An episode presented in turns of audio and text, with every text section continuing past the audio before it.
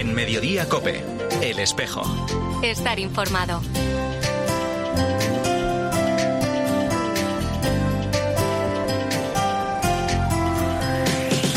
La una y 33 minutos, ¿qué tal? Bienvenidos al tiempo del espejo en Mediodía Cope en este 10 de marzo. A esta hora, como cada viernes, te cuento la actualidad de la Iglesia de Madrid, el saludo de Mario Alcudia. Me pongo en camino para, tal y como hizo San Francisco Javier, encontrarme con Dios en el esfuerzo y servicio que conlleva caminar durante una javierada. La peregrinación a Javier es conocer a otros jóvenes, escuchar sus experiencias, reír, sufrir cansancio, sed y hambre, cantar, poder estar junto a Jesús en una adoración, ir a misa, rezar y ponerte en manos de Dios, entre muchos otros regalos que nos hace el Señor en una javierada. Espero poder sentir más aún a Dios durante esta peregrinación y que San Francisco Javier sea, cada día más, ejemplo de servicio para nosotros los jóvenes.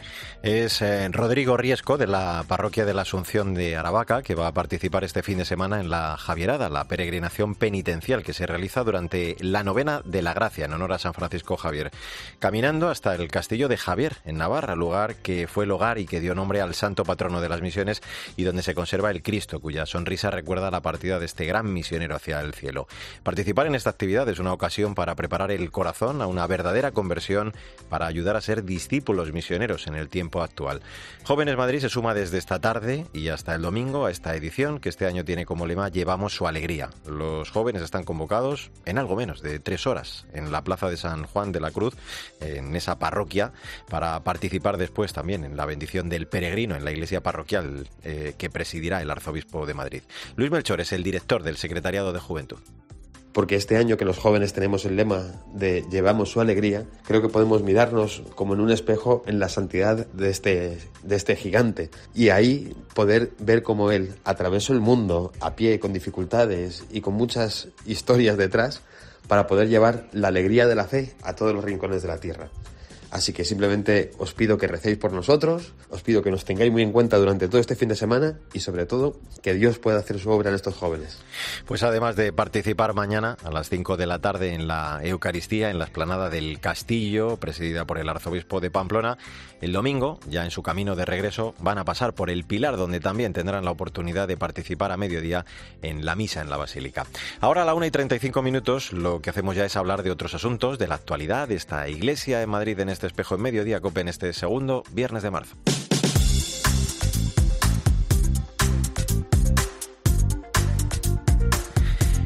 El arzobispo de Madrid ha participado esta semana en la iglesia de San Antón en el arranque de la Semana Francisco convocada con el lema 10 años del Papa de la Primavera para conmemorar el décimo aniversario del pontificado de Francisco, acompañado del arzobispo de Huancayo en Perú, cardenal Pedro Barreto, y el arzobispo de Caracas, Venezuela, cardenal Baltazar Porras.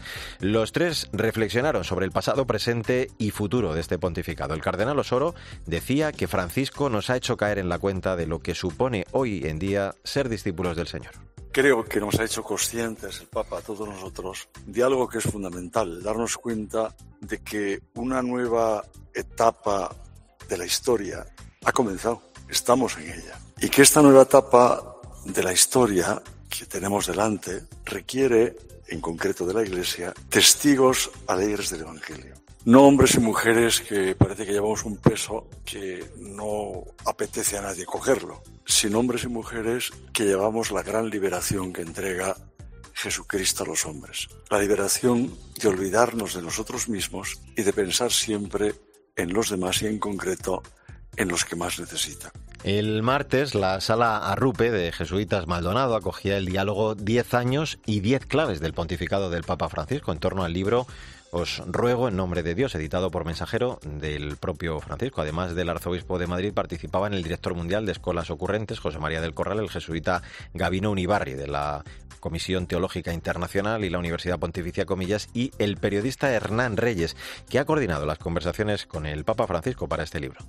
Un pontificado vivo en el sentido de, dinámico, de dinamismo, que, sorprende día a día, que, había resistencias, eh, eh, poca movilidad y bueno, llega este pontificado eh, que parte de un hecho sorprendente como es la renuncia de, Benedicto XVI y, empieza a sacudir las estructuras, a, mostrar que, que el camino es estar en movimiento, estar vivo Precisamente con motivo de estos 10 años de pontificado, el cardenal Osoro dedica su carta de esta semana a este hecho. La titula Gracias por tu vida y testimonio, Papa Francisco. Vamos con más noticias. Madrid se prepara ya para la Semana Santa, que después de varios años de restricciones por la pandemia se va a desarrollar con normalidad.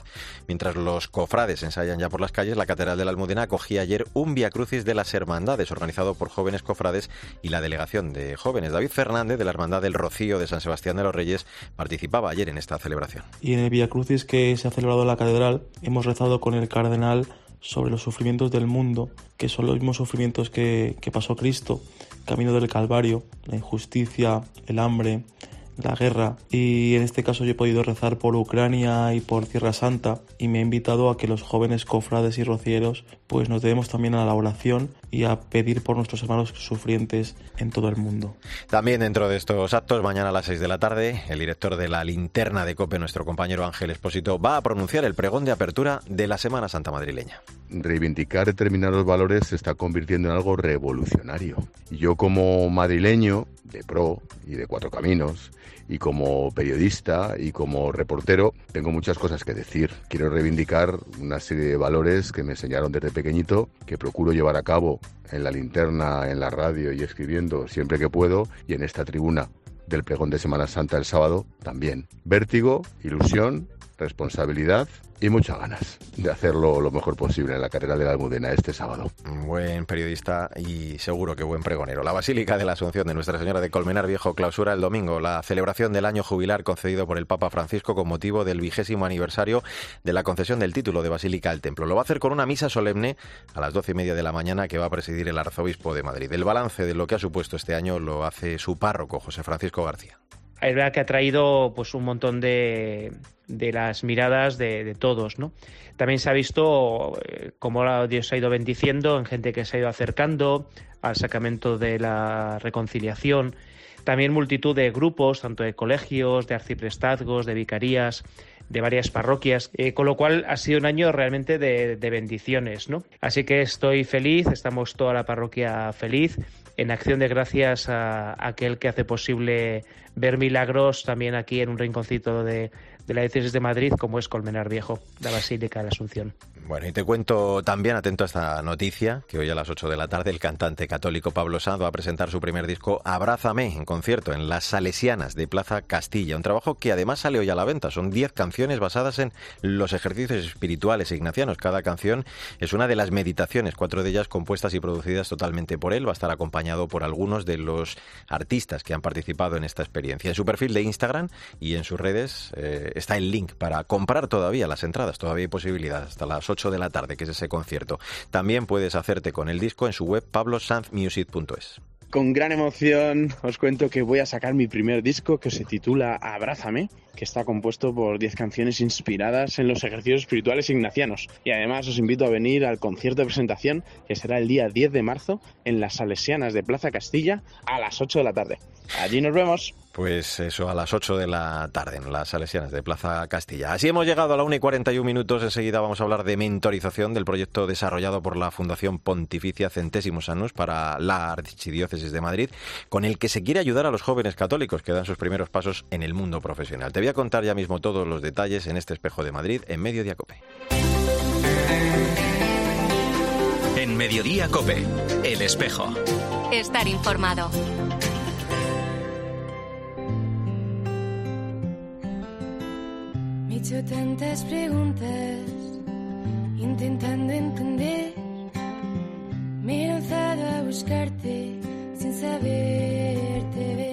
La una y 43 minutos, soy Mario Alcudia, gracias por seguir con nosotros en el Espejo de Madrid, en Mediodía Cope, en este viernes 10 de marzo.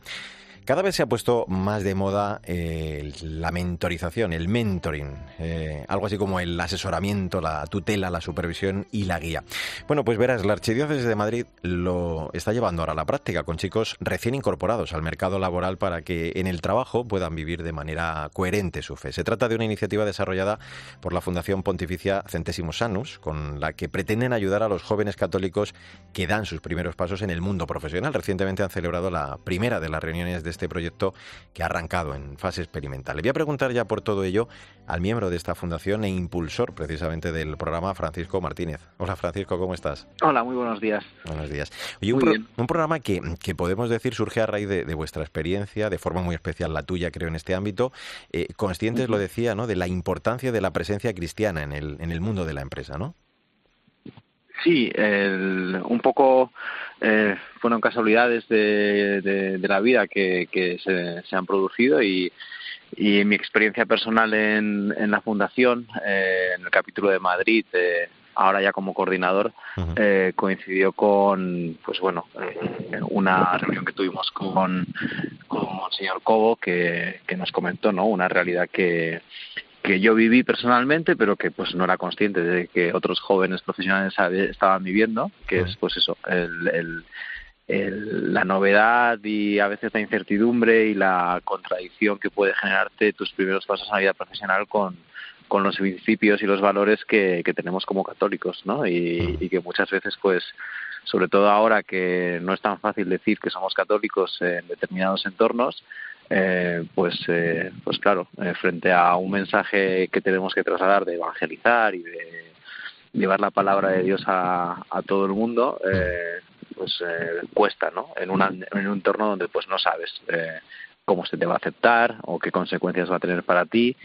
Y, y de estar en la fundación eh, con, con compañeros que tienen mucha más experiencia que yo, eh, pues me ayudó mucho en, en, esos primeros pasos profesionales. Uh -huh. Y cuando, cuando Monseñor Cobo nos trasladó que esta realidad, pues, eh, no era una cosa solo mía, que, que, que, viven muchos jóvenes también a, a día de hoy, uh -huh pues se nos ocurrió, oye, eh, aquí somos un grupo eh, de personas que tenemos esta experiencia, que lo hemos vivido y que, y que eh, podemos ayudar y sobre todo escuchar, ¿no? Que es al final un poco a mí lo que más me sirvió, sí. Eh, sentirme escuchado y sentirme que había gente que, que tenía esas mismas inquietudes y esas mismas... Eh, Uh -huh. iniciativas que, que, podía tener yo y que, pues bueno, que ahí estaban, ¿no? Uh -huh. Y que habían sido profesionales de éxito. Claro, eh, Francisco, porque una de, de las cosas que, que, habíais percibido de forma muy clara, en, lo estaba intuyendo por lo que estabas diciendo, es que cada vez se, se alarga más ese lapso, ¿no? De, de, de, tiempo entre la pastoral juvenil y la pastoral familiar, ¿no? Y esa, digo, es una de las causas, por ejemplo,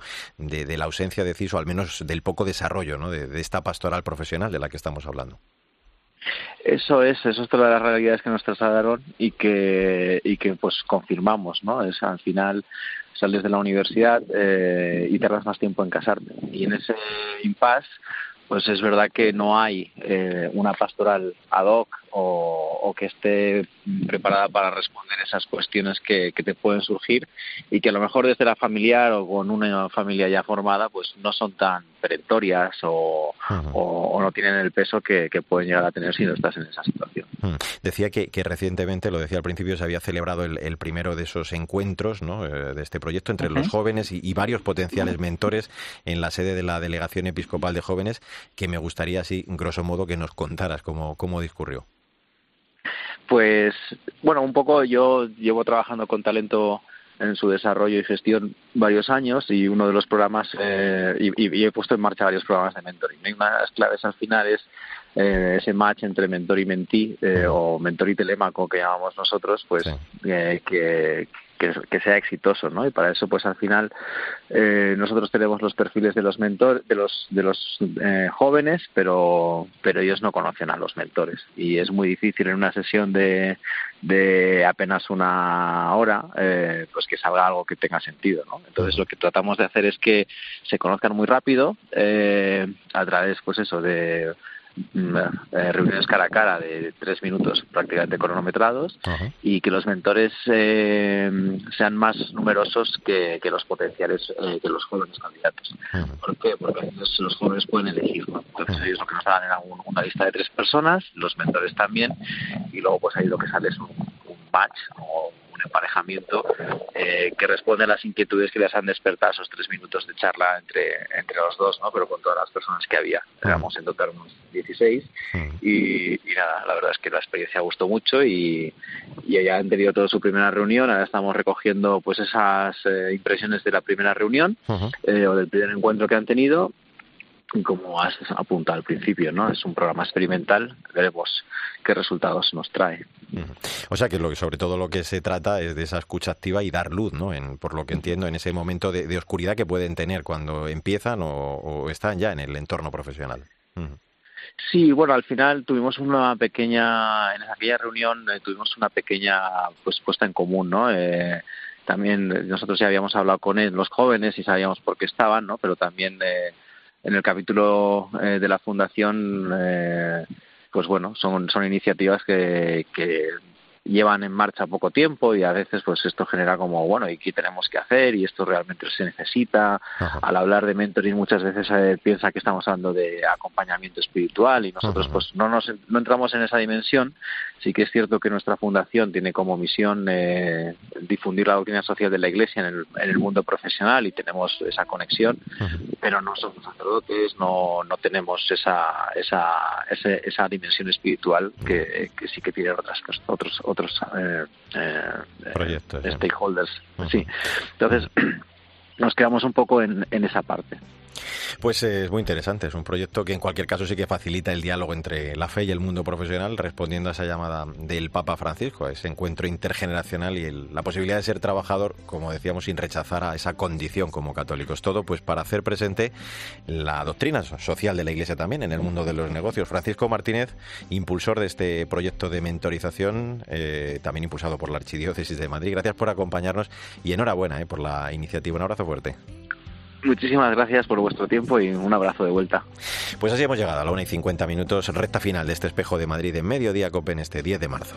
Dicha exposición aborda algunos dilemas teológicos en su aplicación educativa y también analiza críticamente las mediaciones educativas desde la subsidiariedad, la emergencia educativa, la falsa autonomía antropológica y la sociedad civil. El fin es articular mediaciones para una vida de comunión. Escuchabas a Josep María Margenat de la Facultad de Ciencias Sociales y Jurídicas de la Universidad Loyola Andalucía, que junto a Tomás Marín de la Facultad de Teología de Granada de esta misma universidad van a abordar el tema vocación eclesial y servicio educativo en la sociedad plural durante la 38 Jornada Diocesana de Enseñanza, que va a acoger mañana el Salón de Actos del Seminario Conciliar de Madrid de este año con el lema La Iglesia en la Educación, una vocación de servicio al bien común. Le voy a preguntar por ello a la delegada episcopal de Enseñanza, Inmaculada Florido. Hola Inmaculada, ¿cómo estás? Hola, buen día. Buen día. Oye, ¿recordáis en la, en la convocatoria que la educación es una de las eh, formas ¿no? más efectivas de humanizar en el mundo y que ante todo eh, es una cuestión de amor y responsabilidad? ¿no? Eso es eh, lo que mm. en el fondo va, a abordarse mañana en este encuentro. Pues sí, entre otras cosas, sobre ese, sobre ese elemento vamos a reflexionar. Mm, la, yo siempre digo que la educación es forma parte del ADN de la misión de la Iglesia, ¿no? Ya el mismo, desde enganchando desde el mismo Jesús, de ir y anunciar y formar personas, personas plenas, abiertas a, todo, ¿no? Y bueno, pues ahí vamos a profundizar en, vamos a, profundizar y a celebrar en esa vocación educadora que tenemos muchos cristianos, que vivimos muchos cristianos y de cómo vivimos nuestra vocación eclesial desde la vocación docente. Claro, en una de, sus cartas, al comenzar el curso, eh, recuerdo que recordaba el cardenal Osoro que hay que educar en la verdad del amor, ¿no? Sin, sin recortes. Mañana le habéis pedido a él también que, desarrolle un poquito más, ¿no? Y que reflexione sobre este tema, ¿no? Eh, en esta jornada. Sí, un poco va a ser ahí esa embocadura de, de cómo la educación está en el corazón, como te decía, en el corazón de la, de la misión de la Iglesia misión de la Iglesia que es de amor, que es de acogida, que es de respeto, que es... Mm. Eh, eh, el Papa nos ha hablado, Inmaculada, en su pontificado de, emergencia educativa, ¿no? Yo creo que recordamos todos este término. Eh, en este sentido, un punto de, referencia es la doctrina social que, inspirada ¿no? en esas enseñanzas de, revelación del humanismo cristiano se ofrece como mm. esa base sólida y, fuerte, ¿no? Y entre esos retos señaláis que es necesario un nuevo periodo de compromiso educativo, ¿no? Que, involucre a todos los que forman parte de este proceso en la sociedad.